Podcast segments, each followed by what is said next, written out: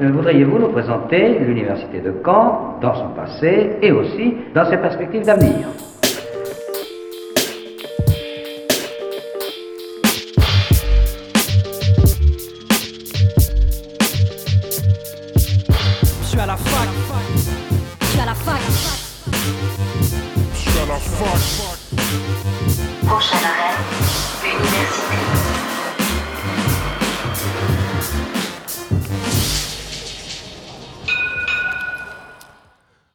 Bonjour à toutes et à tous, bienvenue dans Fact News sur Radio Phoenix, votre rendez-vous hebdomadaire d'actualité étudiante. Au sommaire de cette émission, un plateau entièrement féminin pour, commencer avec les âmes, l'école d'art de Caen. France Jacquel Blanc, chargée des relations internationales, et trois étudiantes, Virginie Clara et Clara, sont venues nous présenter l'exposition Retour d'Erasmus. J'ai reçu en deuxième partie d'émission la compagnie Frappe Tête Théâtre avec Elodie Foubert et Guillaume Hermange. Ils nous ont présenté leur atelier de théâtre en collaboration avec la Maison de l'étudiant. Enfin, j'ai discuté avec Sébastien Bergin, directeur régional de la Ligue Normandie du sport universitaire, et Mélinda Dessoublieux en service civique cette année. On restera dans le sport avec notre dernière interview. J'ai rencontré Flavie Renoir, future championne du 3000 mètres steeple au JO de Paris 2024. Avant cela, c'est le récap de la semaine.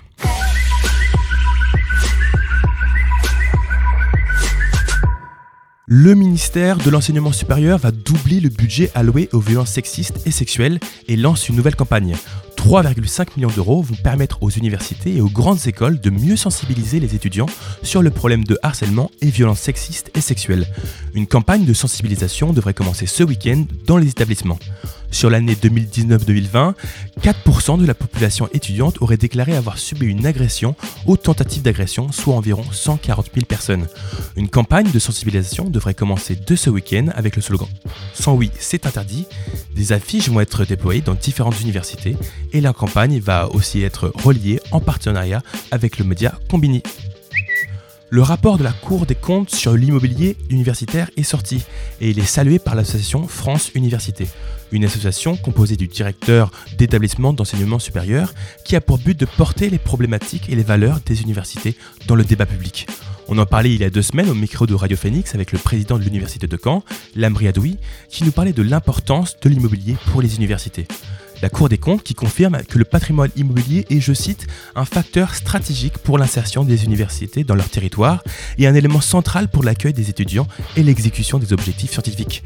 Les universités représentent 20% du patrimoine immobilier de l'État et pourtant la Cour des comptes admet que les universités ne disposent pas assez de ressources pour remettre à niveau ce patrimoine, pour l'entretenir.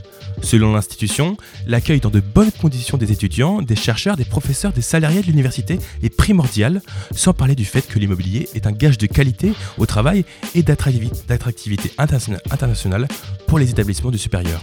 La Cour des comptes appelle le gouvernement à prévoir un budget pour répondre à ces problématiques dans un contexte en plus complexe de sobriété énergétique et d'augmentation des coûts de l'énergie. En parlant de sobriété énergétique, donnez votre avis pendant la concertation organisée par l'Université de Caen sur la plateforme participative de l'université. L'objectif est de faire émerger des idées et de trouver des moyens d'atteindre ensemble les objectifs de réduction d'énergie, 10% de réduction de consommation d'énergétique pour 2024 et sur un plan à long terme, réduire de 40% la consommation d'énergie d'ici 2050 afin d'atteindre la neutralité carbone. Cinq axes sont privilégiés. Réduire la consommation électrique liée à l'éclairage, réduire la consommation électrique liée aux usages, l'occupation et l'utilisation des locaux, la mobilité, la formation et la sensibilisation. N'hésitez pas à vous rendre sur le site Unican, une rubrique concertation, plan de sobriété énergétique y est dédiée et donnez vos idées. Il est temps d'accueillir nos invités de la semaine, les âmes, qui est venu nous présenter l'exposition Retour d'Erasmus. L'invité du jour sur Fact News.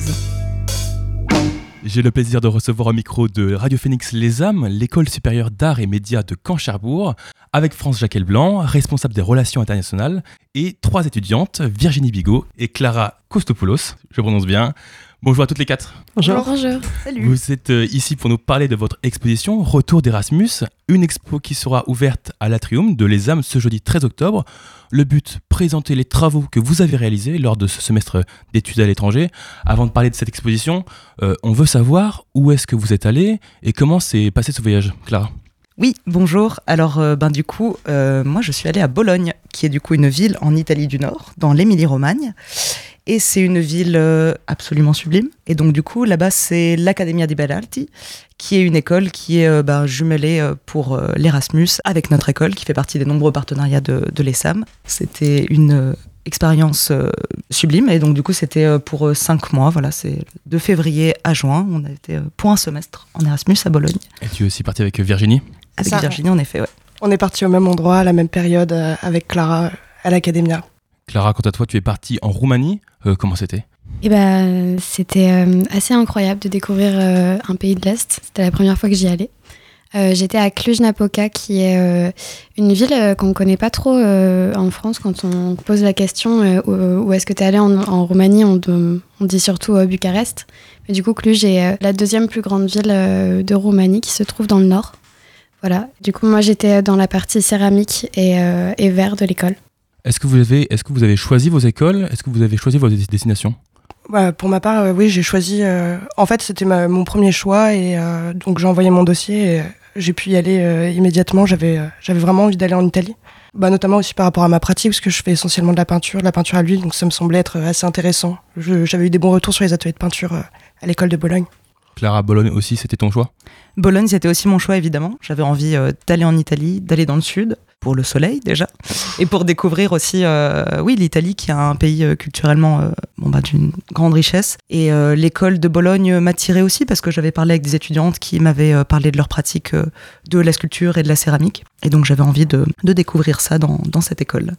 Et en Roumanie, Clara, c'était justement le, le- le besoin de, de voir d'autres, d'autres pays, d'autres paysages?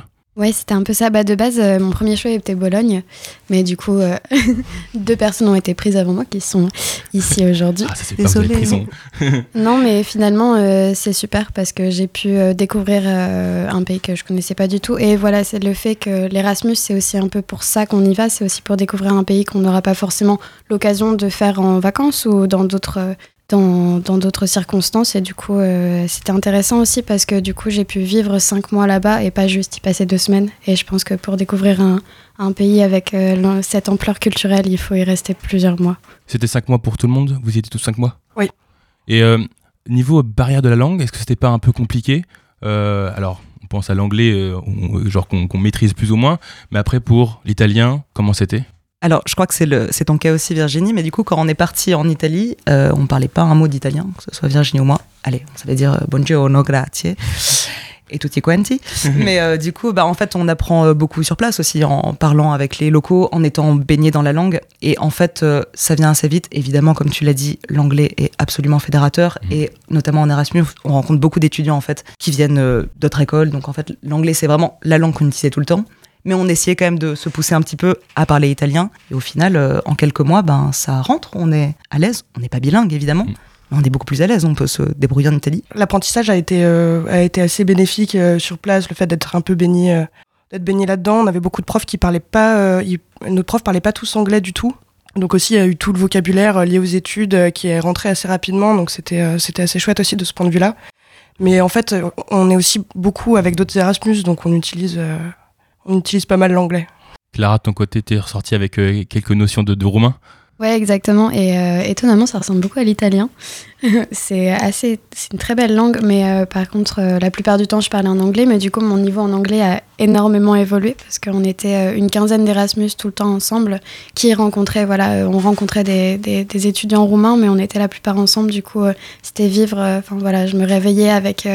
Avec ma colocataire qui était tchèque et du coup on change directement de langage parce qu'elle peut pas me enfin elle peut pas me parler tchèque et je peux pas lui parler français.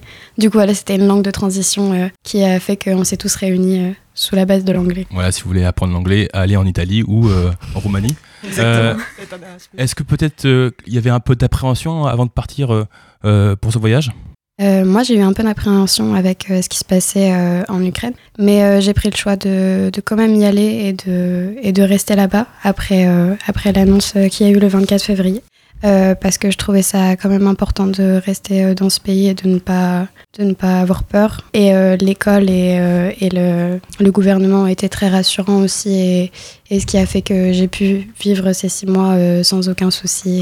Et, et c'est très safe en Roumanie en ce moment encore, voilà. Virginie et Clara, de votre côté, pareil, un peu d'appréhension peut-être? Pour ma part, pas tellement. En réalité, j'avais euh, plutôt hâte de partir et comme tout s'est fait euh, très rapidement, euh, à partir du moment où j'ai euh, eu la réponse euh, positive pour l'Erasmus, je suis partie très peu de temps après euh, finalement. Je me suis pas réellement posé la question. euh, je suis partie, j'avais euh, j'avais surtout hâte de partir. De l'appréhension aussi un petit peu parce que euh, je suis partie sans avoir de logement ou de euh, d'endroit où réellement poser mes affaires euh, en arrivant. Donc euh, de ce côté-là, euh, un peu plus par contre. T'as as, dû chercher au dernier moment Comment tu t'es Ouais, J'avais des amis qui. euh, Enfin, j'avais une, amie, une autre amie qui est partie avec nous à Bologne aussi, de l'ESAM, et qui, elle, avait trouvé un logement avant de partir. Donc j'ai pu, j'ai pu chercher pendant que j'étais chez elle pendant quelques temps. Voilà. Clara, un peu d'appréhension Euh, de l'appréhension parce que j'étais dans le même cas que Virginie, dans le sens où moi non plus j'avais pas de logement, mais euh, énormément d'excitation aussi. Il y a un truc qui est absolument excitant de faire son sac et de partir avec un sac à dos un peu à l'aventure comme ça. J'avais rien du tout, donc j'avais une auberge de jeunesse et puis euh, quelques contacts de personnes à aller voir directement en sortant du train pour essayer de trouver une colocation. Et du coup c'était très drôle parce que je parlais pas un mot d'italien et euh, ma première expérience de Bologne c'était vraiment rencontrer quelqu'un et essayer de communiquer avec lui, ok, loyer, tout ça.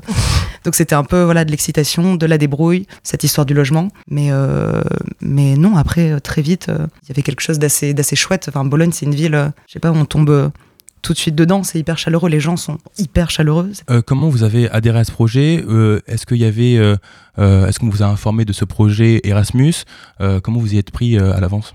Alors c'est-à-dire que dans notre école, on, on sait qu'on a beaucoup, enfin il y a beaucoup d'étudiants qui partent en Erasmus. C'est quelque chose qui se fait en deuxième année ou en quatrième année. On, voilà, on part pas pendant les années dipl- diplômantes qui sont la troisième année et la cinquième année.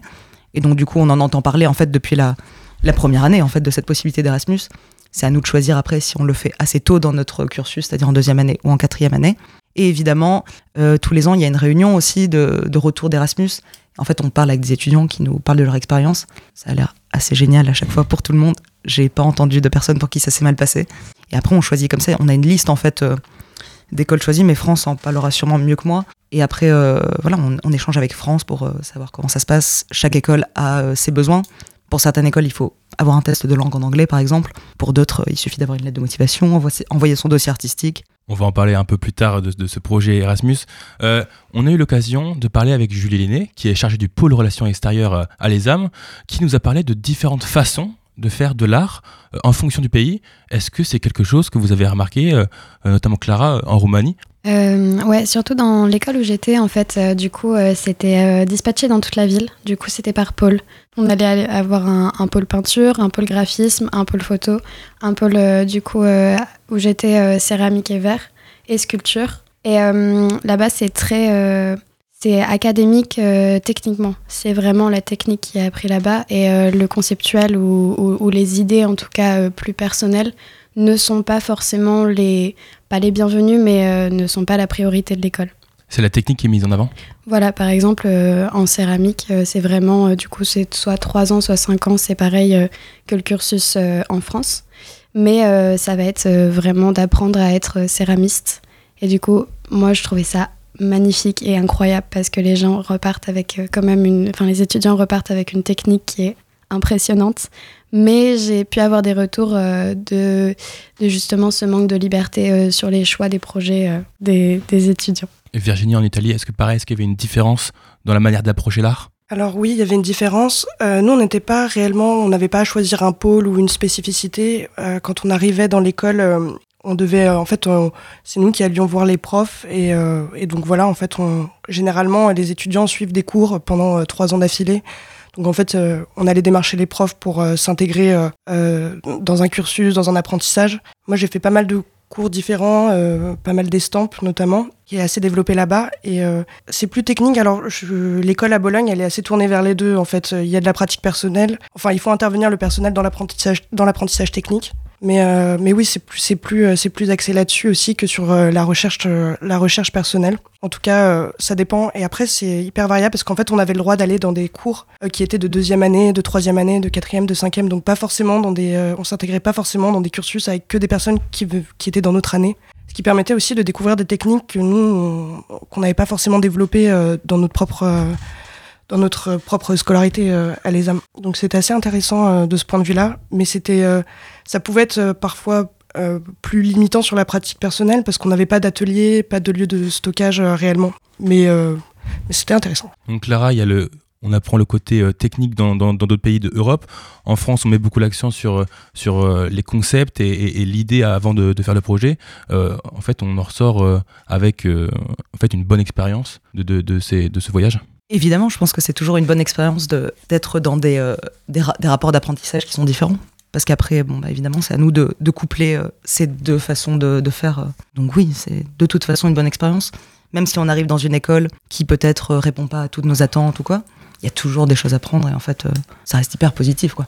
Et au-delà de l'apprentissage de la technique, est-ce que vous en êtes ressorti avec autre chose? Est-ce que vous êtes ressorti avec plus de confiance, peut-être, Clara, en Roumanie? Oui, on peut dire ça finalement parce que du coup, je suis partie toute seule. Il n'y avait pas d'autres Erasmus avec moi. Je suis partie, j'étais la seule française euh, au milieu de- d'Erasmus euh, qui venaient d'un peu partout, euh, de, de, de, Turquie, du Monténégro, euh, de, République tchèque, de Pologne, de vraiment partout. Et, et je pense qu'on est obligé d'avoir confiance en soi à ce moment-là parce qu'on est toute seule face à soi-même et, et d'aller vers les autres et de, découvrir une nouvelle culture, ça donne confiance. Du coup, oui, je pourrais dire que oui. Et Clara, Virginie, de votre côté, qu'est-ce que ça vous a apporté, cette expérience? Ah, beaucoup de choses. euh, humainement, humainement c'était incroyable.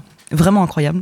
Parce que voilà, il y, a ce- il y a ce fait de rencontrer des gens qui sont en Erasmus, donc qui sont comme nous, en fait, dans un pays qu'on connaît pas. Où du coup, on a l'impression que tout est possible et on a envie d'en profiter le plus possible. On sait que le temps est un peu limité. Et donc, euh, oui, c'est ça qui est fou. On a envie de tout découvrir. On est un peu gourmand de, de, de la ville. Et puis à Bologne, c'est bien d'être gourmand parce que qu'est-ce qu'on mange bien. Tu avais une adresse à nous, à, Ah, mais nous oui, je- évidemment, si vous voulez des adresses à Bologne, il faut aller à la taverne del Rey Valo, c'est via San Vital. Ils font des tortelloni excellents, burro et salo, donc euh, beurre et. Donc les tortelloni, c'est des pâtes euh, fourrées. Non, mais c'est extraordinaire, vraiment. C'est extraordinaire la nourriture en Italie.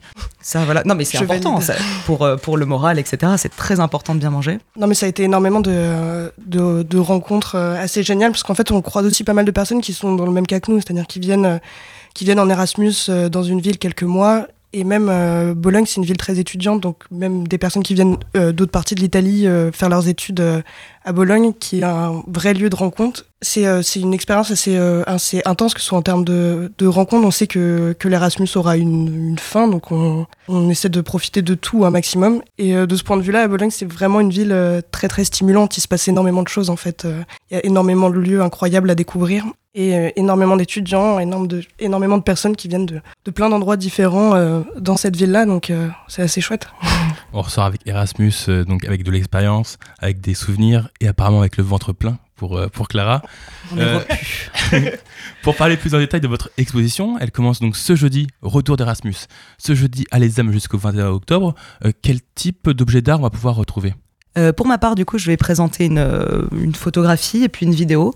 Euh, c'est des prises de vue que j'ai prises euh, à Imola, c'est à côté de Bologne, c'est dans la campagne bolognaise, donc euh, voilà. Euh, moi, je vais présenter de la peinture euh, essentiellement. En fait, j'ai fait, euh, j'ai fait d'autres choses, mais euh, j'ai fait de l'illustration et pas mal d'estampes aussi. Mais j'avais euh, réellement envie de présenter de la peinture parce que ça a été, euh, sur ce plan-là, ça a été assez intéressant pour moi, l'Erasmus, euh, les, les rencontres avec les profs que j'ai pu faire. Donc, du coup, je vais présenter de la peinture. Et je crois qu'on est pas mal de peintres. euh, on va être pas mal de peintres euh, à l'exposition Erasmus. Clara, de ton côté? Et euh, moi, je vais présenter une interprétation d'un jeu d'échecs en, en porcelaine et verre. Voilà. Vous personnellement, comment est-ce que vous avez trouvé votre sujet? Est-ce que c'est venu donc euh, au tout début du voyage Vous avez déjà une idée? Ou alors est-ce que c'est venu au fil, des rencontres euh, ou de la découverte euh, de, la ville?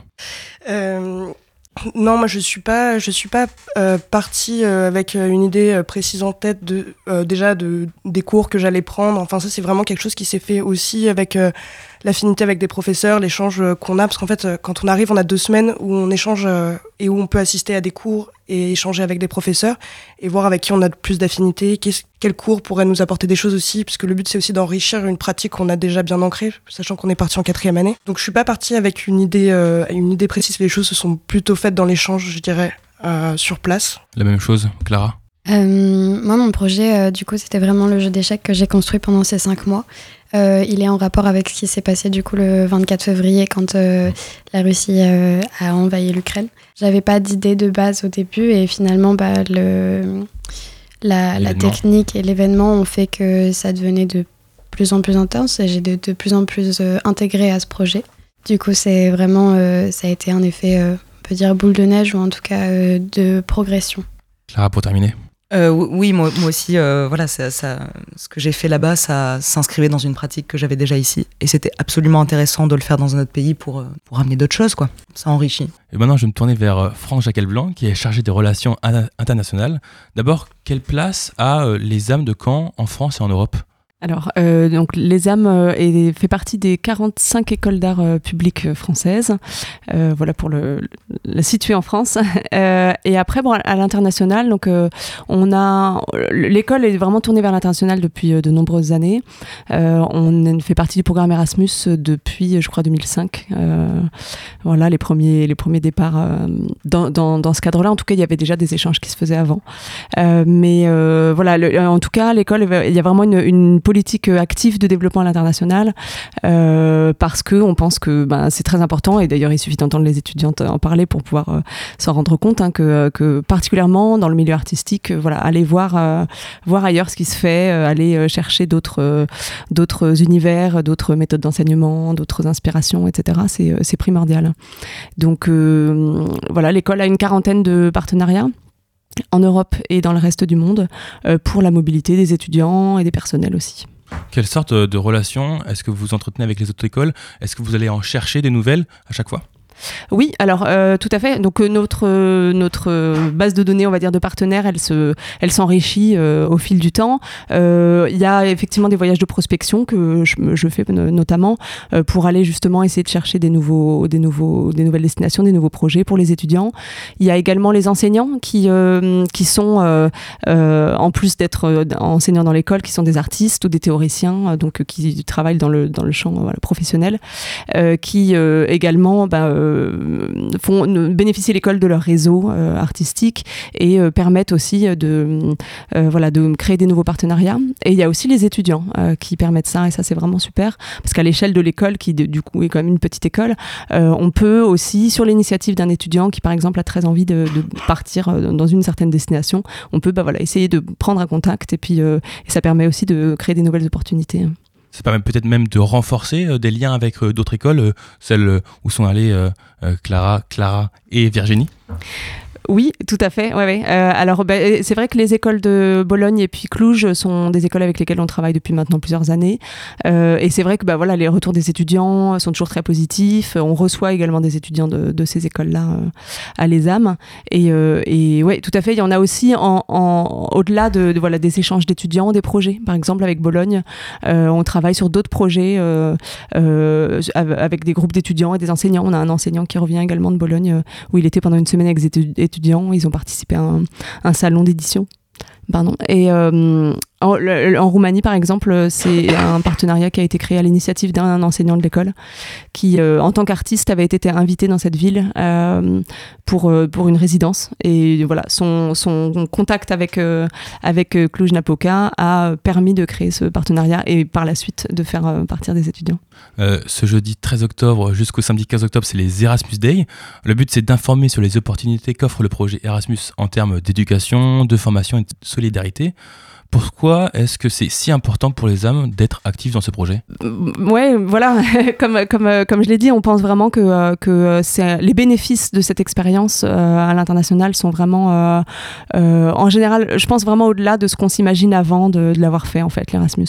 C'est-à-dire que les étudiants, il y a l'aspect linguistique, il y a l'aspect effectivement du travail, il y a l'aspect également très personnel aussi. Voilà, on en parlait de, de la confiance en soi, de la capacité à se débrouiller dans un environnement nouveau, etc. Et les, gains, les bénéfices que- qu'ils en tirent sont, sont nets, enfin, on, le remarque nettement.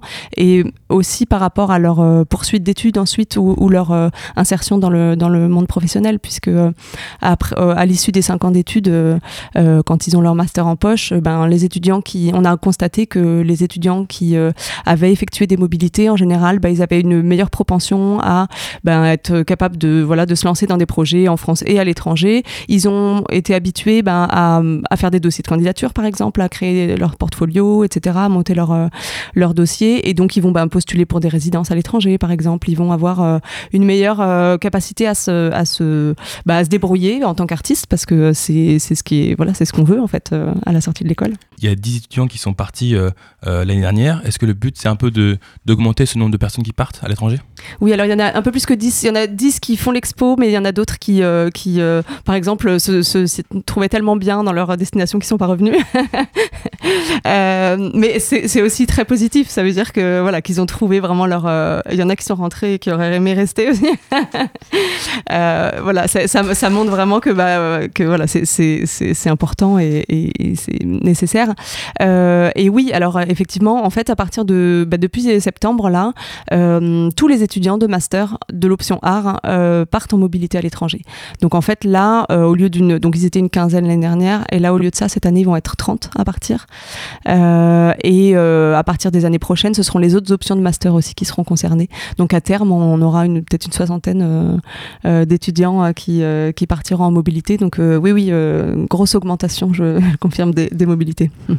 Donc vos étudiants partent à l'étranger, les candidates partent à l'étranger. Est-ce que vous avez des retours sur les, étrangers qui viennent en France? Quels sont leurs retours? Comment ils prennent l'expérience? Oui, alors euh, effectivement, nous on accueille chaque année des étudiants euh, euh, dans le cadre de nos programmes d'échange, donc à l'E- à l'ESAM. Je pense qu'ils ils y voient également voilà, vraiment le bénéfice d'avoir une école qui, où les méthodes d'enseignement sont quand même assez différentes de- de- des autres écoles. Je sais que par exemple pour des écoles qui sont plus académiques, un peu plus scolaires, on va dire, ou du coup voilà, qui vont être très orientés sur la technique, ce que les étudiants apprécient beaucoup à l'ESAM, c'est vraiment la- déjà l'aspect euh, pluridisciplinaire, puisqu'en fait, il y a une grande liberté dans les, dans les, médiums que peuvent travailler les étudiants, euh, et aussi euh, dans l'aspect conceptuel dont parlait Clara tout à l'heure, c'est-à-dire que vraiment, voilà, les étudiants sont très libres d'expérimenter, il n'y a pas de, a a pas de consignes, il a pas de, voilà, dans les projets et tout ça, vraiment, il y, a, une grande liberté qui est donnée, et ça, je sais que c'est quelque chose qui est très apprécié de la part des étudiants étrangers qui viennent, qui viennent chez nous. Et après, en général, ils je sais qu'ils aiment beaucoup euh, c'est une qui leur plaît. euh, ouais, il y, a une- il y a une vie étudiante aussi qui est, euh, qui est chouette, euh, une vie de l'école aussi qui est sympa, qui, qui, qui plaît bien. Ouais. Caen est tout simplement la meilleure ville. Merci beaucoup Clara Brunet, Virginie Bigot et Clara, je le dis bien, Koustopoulos, de nous avoir raconté votre expérience et présenté votre, votre exposition. Et merci à France Jacques Blanc, responsable des relations internationales à l'ESAM de Caen. Je le rappelle, l'exposition Retour d'Erasmus aura lieu du 13 au 21 octobre à l'ESAM. N'hésitez pas à aller voir les travaux de, de 10 étudiantes et étudiants euh, réalisés durant le voyage. Bonne journée à vous. Bonne journée, journée. Rémi. Merci beaucoup. Merci encore à France, Virginie, Clara et Clara d'être venus nous parler de leur exposition. Avant de continuer, je vous propose une petite pause musicale. On écoute ensemble Standing on His Word de Léontine Dupuis sur Radio Phoenix.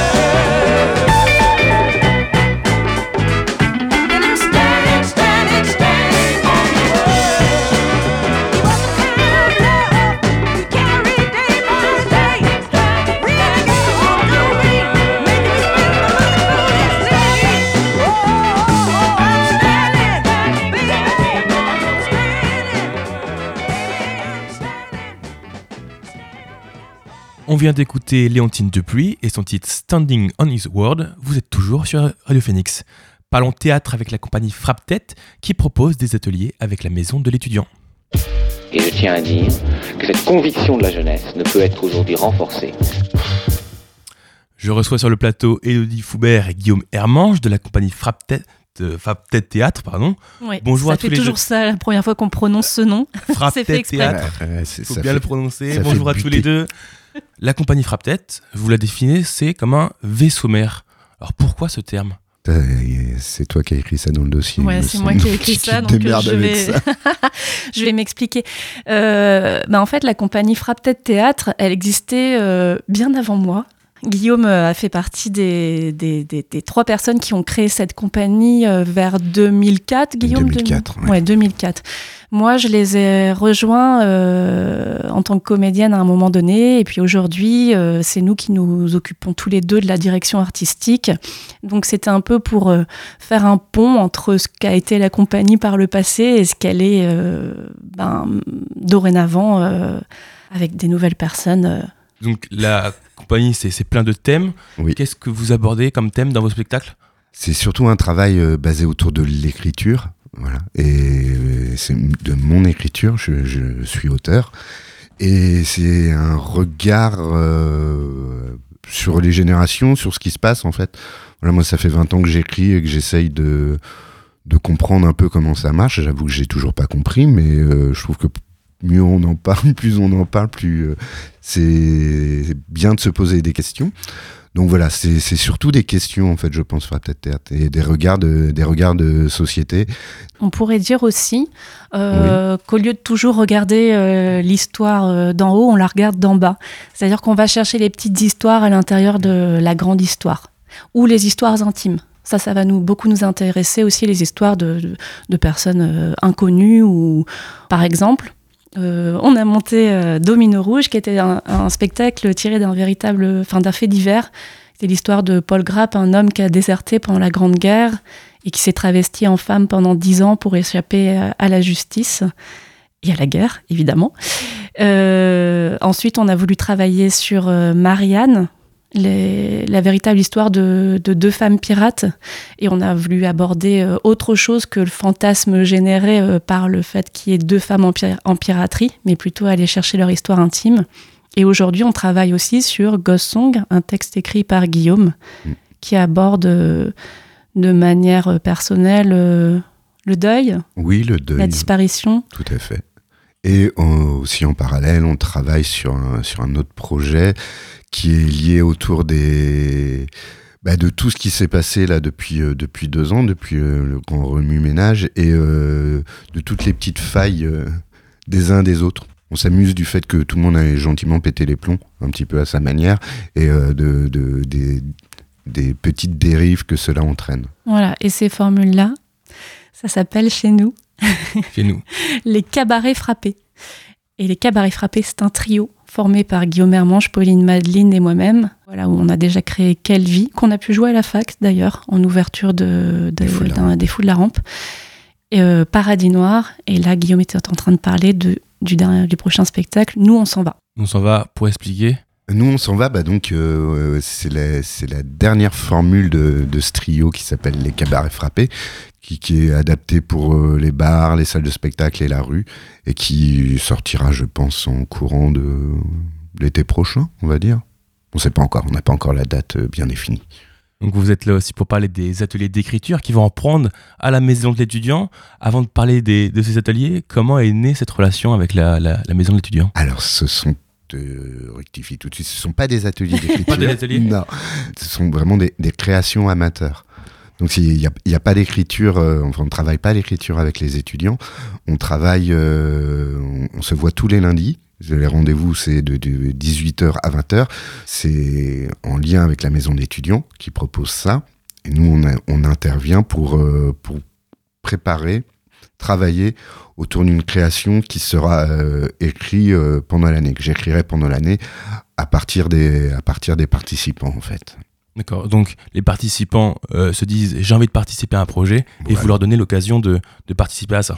Oui, c'est c'est vraiment tout, tout l'enjeu du truc. C'est-à-dire que nous, on va pas aborder le, le théâtre de manière générale ou. euh, Enfin, voilà, on vient vra- on est une compagnie euh, qui venons avec un, un projet de création à proposer à des, à des étudiants amateurs.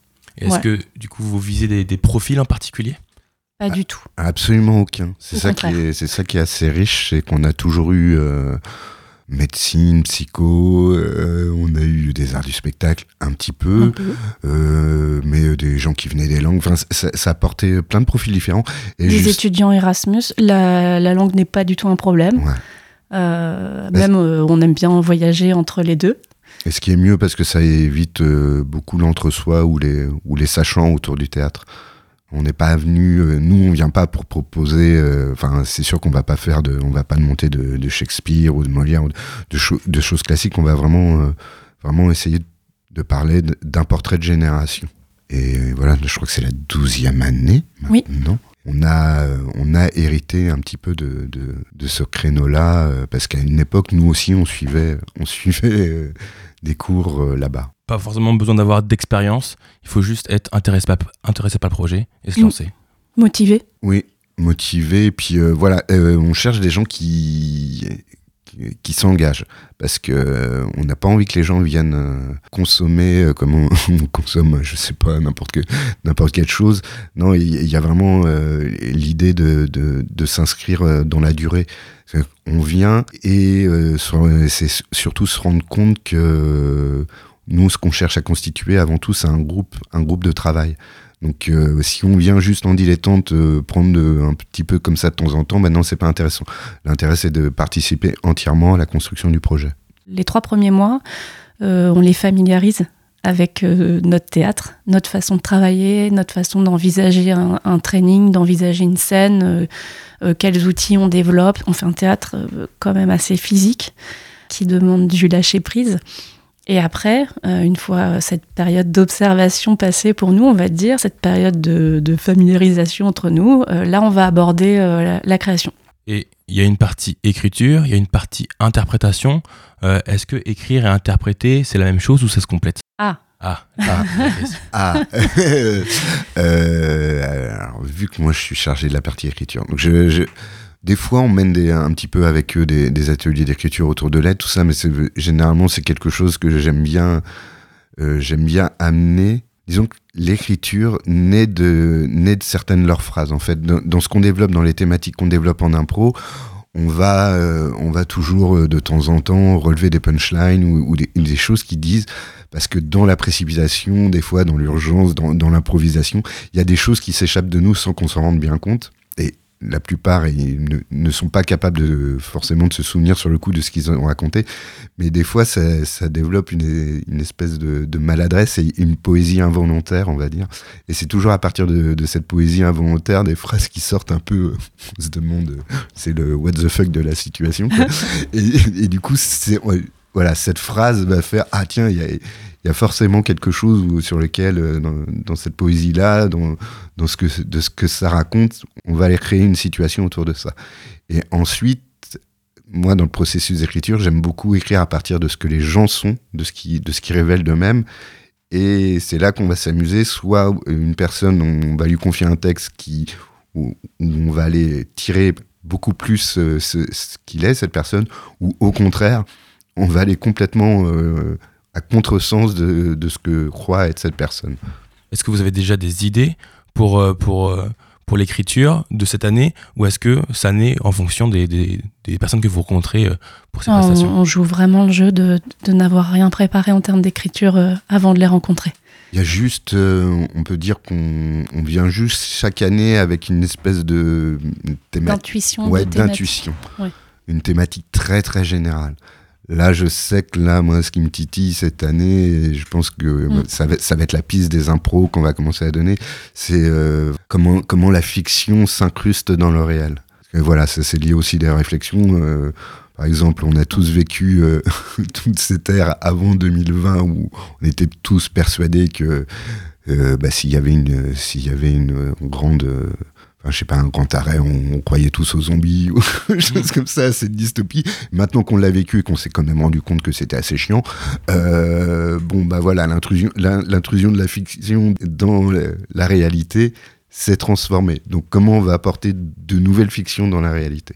Donc là, c'est à peu près euh, juste ça. Et pour l'instant, vu qu'on a commencé, euh, à titre d'exemple, on a commencé juste la semaine dernière, la, la Ouais. première séance, eh ben, la- une des premières impros qu'on leur a demandé, c'était de se décrire avec euh, un moment de vérité et un mensonge.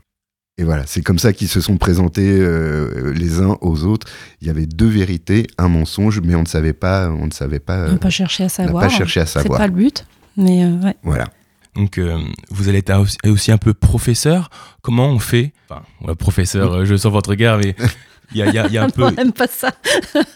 En tout cas, vous vous voulez diriger un peu pour, pour ob- ob- obtenir au final quelque chose.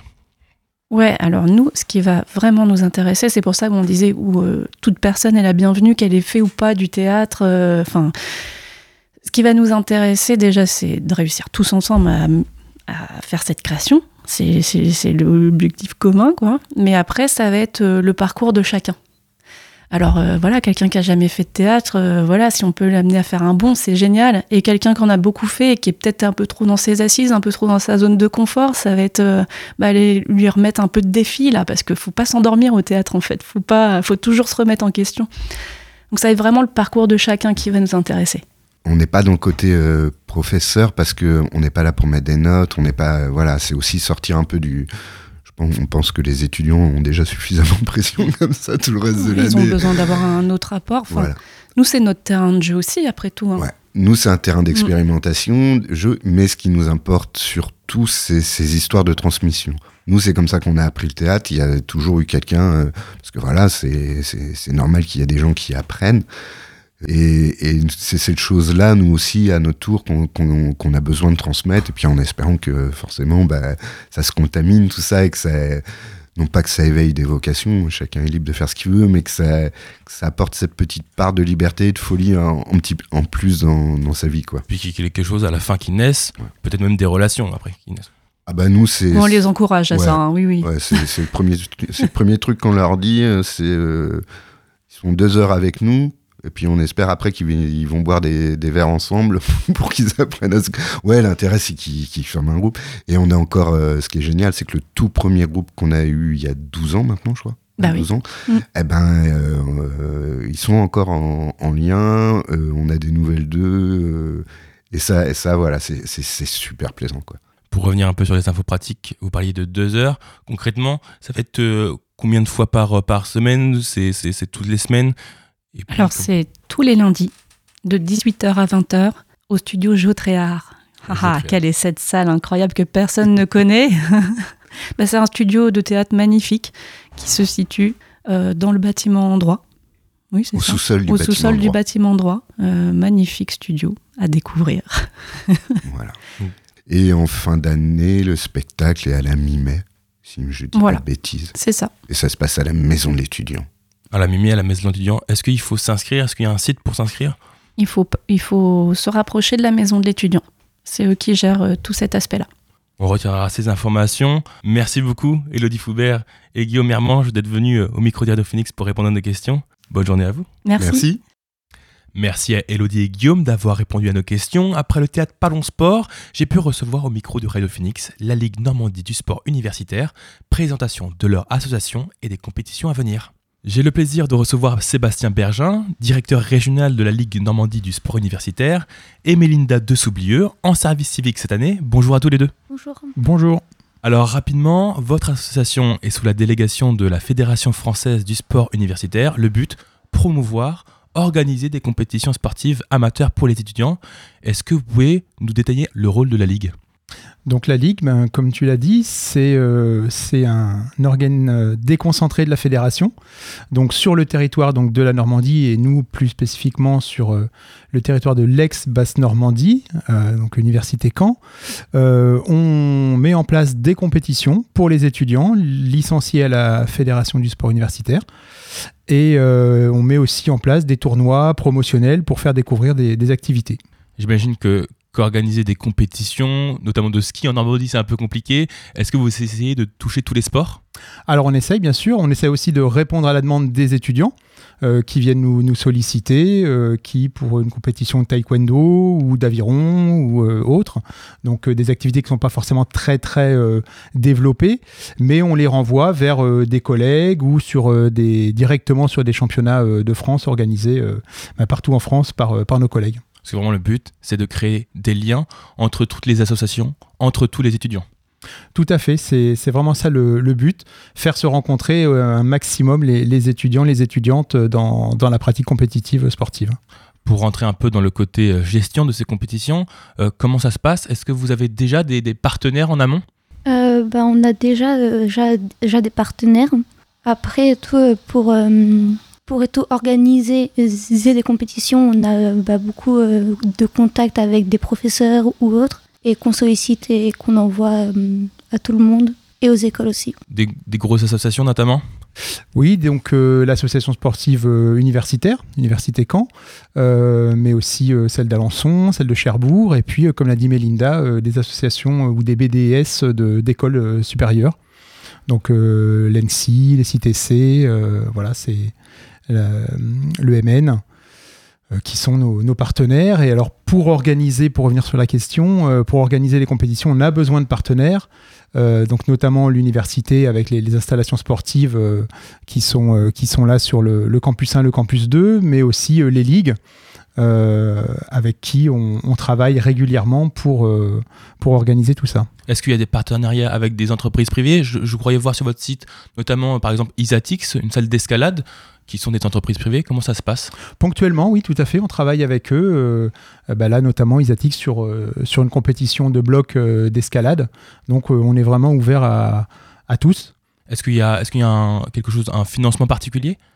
Alors non, on, on- on a un financement de la part de la fédération, de la région Normandie, qui nous permet bah, de- d'organiser et donc de, de- de payer quand il y a besoin de payer les installations pour organiser ces compétitions.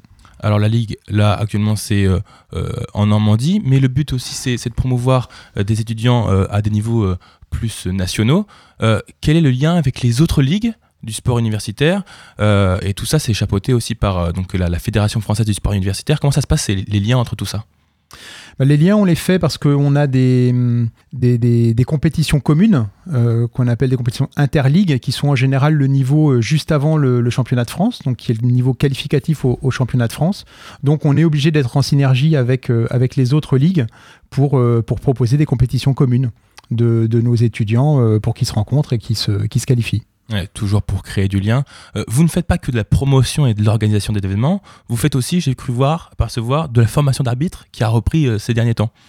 Oui, alors euh, comme le disait Mélinda, on, travaille aussi beaucoup avec les, professeurs, euh, notamment de STAPS et puis euh, de, SWAPS, qui, euh, qui engagent leurs étudiants dans des formations d'arbitres et toujours, comme je l'ai dit tout à l'heure, en relation avec des ligues le plus souvent, qui ont les compétences aussi pour, euh, pour former les, les étudiants.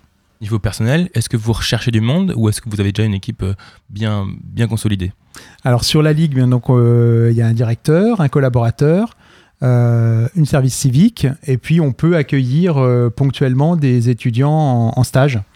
Euh, voilà, ça peut être des stages de licence, de master. euh, ça, c'est tout à fait possible pour, pour les, les étudiants qui le souhaitent. Ça peut être un premier pas pour connaître la gestion un peu d'événements et de relations entre différentes associations. Oui, tout à fait. C'est vraiment le but. Pour euh, suivre un peu les actualités de la Ligue, euh, quelles sont les prochaines compétitions qui vont arriver? Donc euh, bah, là, on va faire euh, du volet et aussi du volet assis. Et le volet assis, mais c'est tout, euh, une sorte de volet pour, pour les personnes en situation de handicap. Et on a voulu vraiment euh, bah, promouvoir aussi bah, le sport euh, pour les personnes en situation de handicap.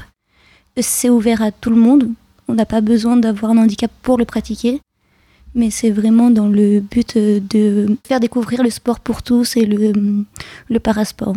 Euh, Est-ce qu'il y a d'autres peut-être compétitions qui sont ouvertes pour les personnes handicapées euh, euh, à part le volet Ouais, donc on va essayer euh, au- quasiment une fois par mois de proposer des tournois euh, promotionnels de découverte du, du parasport.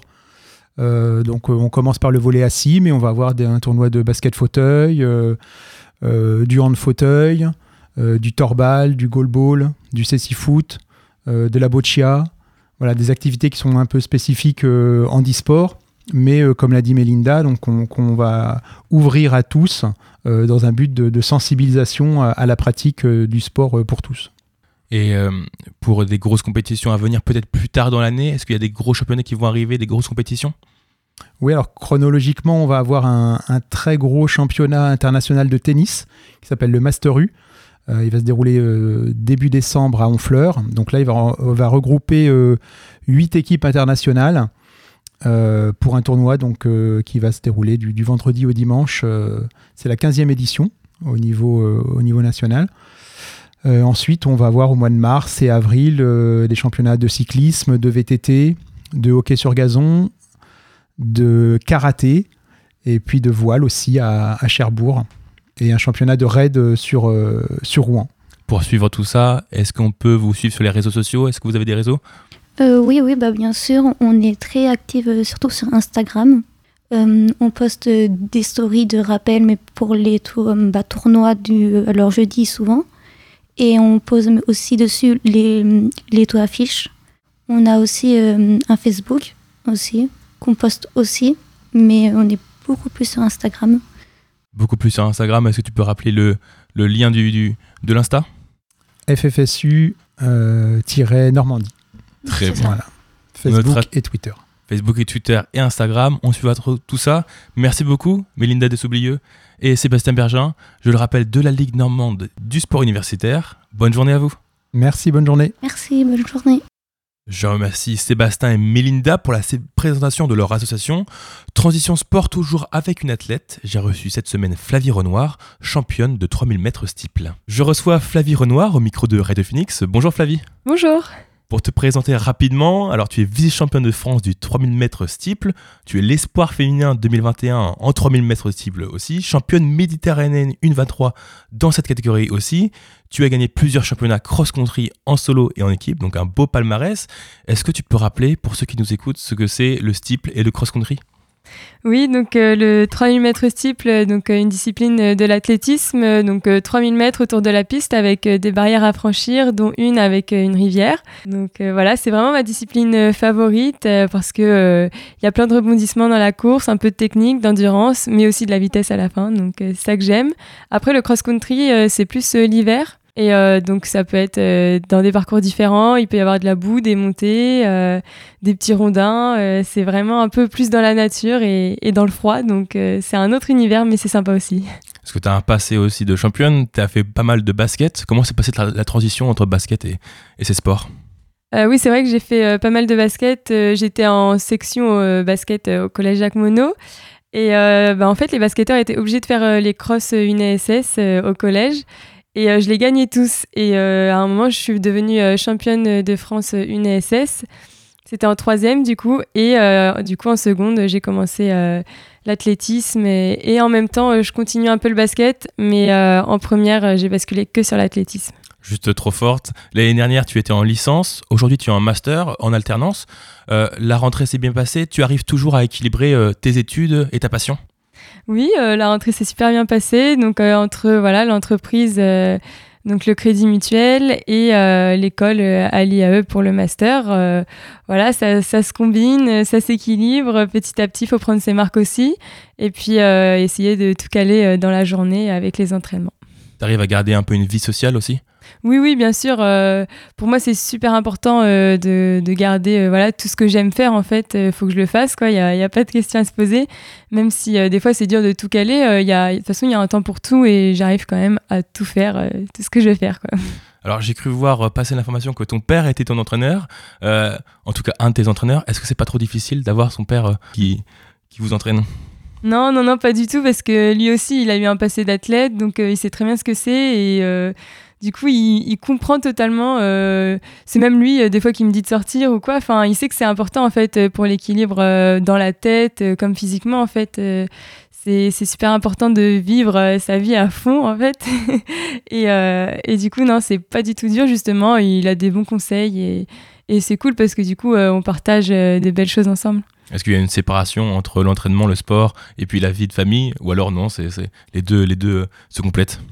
Ça se complète, mais euh, bah, des fois, forcément, on parle quand même un peu d'athlètes en famille, mais bon, euh, ça va, euh, franchement, ça se passe super bien. Alors cet été, tu as décidé de rejoindre le CAC, le Camp Athletic Club. Comment s'est passée ton intégration dans le club? Bah, ça s'est super bien passé. C'est vrai que c'est moi qui ai poussé la porte vers, vers ce club et ils m'ont super bien accueilli. Ils étaient très contents. Puis je retrouve, je retrouve aussi plein d'amis qui s'entraînent là-bas. donc c'est ça qui va être bien. Il y aura une bonne dynamique de groupe. Et puis j'ai hâte voilà, de partager plein d'entraînements et de compétitions avec eux. Euh, D'ailleurs, la saison festival s'est terminée début septembre, euh, plutôt bien, car tu as fini euh, voilà, championne méditerranéenne U23. Euh, Il y a plein d'événements auxquels tu as participé à la saison dernière. C'est quoi ton meilleur souvenir de la saison 2022 Euh, c'est vrai que la saison 2022 a été longue. elle a commencé en mai et elle s'est finie en septembre. Donc il y, y a plein de souvenirs. Il y a eu un peu des hauts et des bas, on peut dire. Enfin, des courses que j'ai préférées à d'autres. C'est vrai qu'il y a quand même eu les championnats de France euh, élite qui étaient à Caen. Donc euh, pour moi, ça a été euh, énorme en fait, un, week-end rempli d'émotions, de partage et c'était vraiment énorme parce qu'il y avait toute ma famille, tous mes amis qui étaient là pour me soutenir. Donc c'est vrai que ça a fait beaucoup d'émotions et ça, je m'en rappellerai toute ma vie. Après, au niveau de la performance, bah, c'était pas la meilleure performance qui soit, mais voilà, c'était sympa quand même. Et oui, quand même, en septembre, contre toute attente, je fais, un, je fais un bon chrono toute seule et je finis championne euh, méditerranéenne espoir. Et du coup, ça finit la saison super bien. Et c'est ça que je retiens aussi. Donc, euh, ouais, il y a, il y a plusieurs bons souvenirs. Il y avait notamment Munich 2022. J'imagine que c'était un peu une déception. Mm. Comment on arrive à, à passer le pas? Bah ouais, c'est vrai que sur le coup, euh, bah voilà, j'étais contente d'être là-bas. euh, Je voulais essayer de tout donner et c'est vrai que pendant la course, c'était compliqué. J'ai pas réussi à vraiment m'exprimer, à, à montrer ce que je savais faire en fait. Mais euh, après, euh, c'est vrai que quelques jours plus tard, euh, j'ai essayé de relativiser, de prendre un peu de recul aussi en fait. Et en prenant du recul, je me dis qu'au final, voilà, ça fait partie d'une saison et, et au final, j'ai su rebondir aussi après. C'est ça qui était le plus important pour moi, c'était de, de montrer qu'au final, je valais mieux que ça et, et c'est ce que j'ai fait en septembre à Pescara. Parlons un peu des JO, du futur, de Paris 2024. C'est un objectif pour toi. Euh, Qu'est-ce que les JO, ça t'évoque, surtout à Paris? Oui, c'est vrai que là, on en parle de plus en plus euh, parce qu'on se rapproche euh, de plus en plus de l'événement.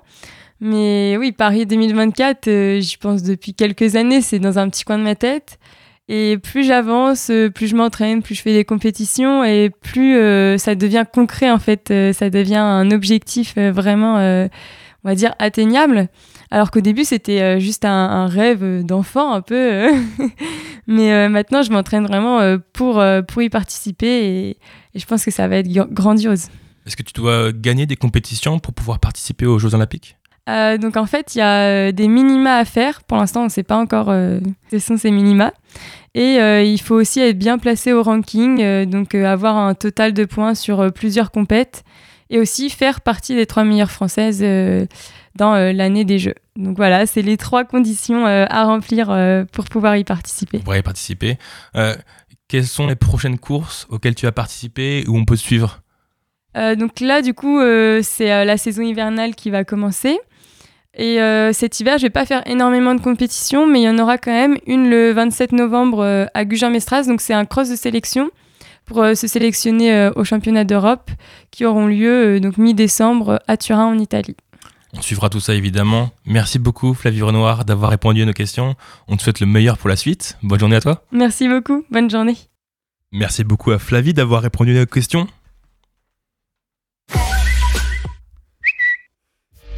Fact News, c'est terminé pour aujourd'hui. On se retrouve la semaine prochaine pour un nouveau numéro. Restez sur Radio Phoenix. Dans quelques instants, c'est le Flash et la Méridienne avec Chloé. Bonne journée à toutes et à tous sur Radio Phoenix.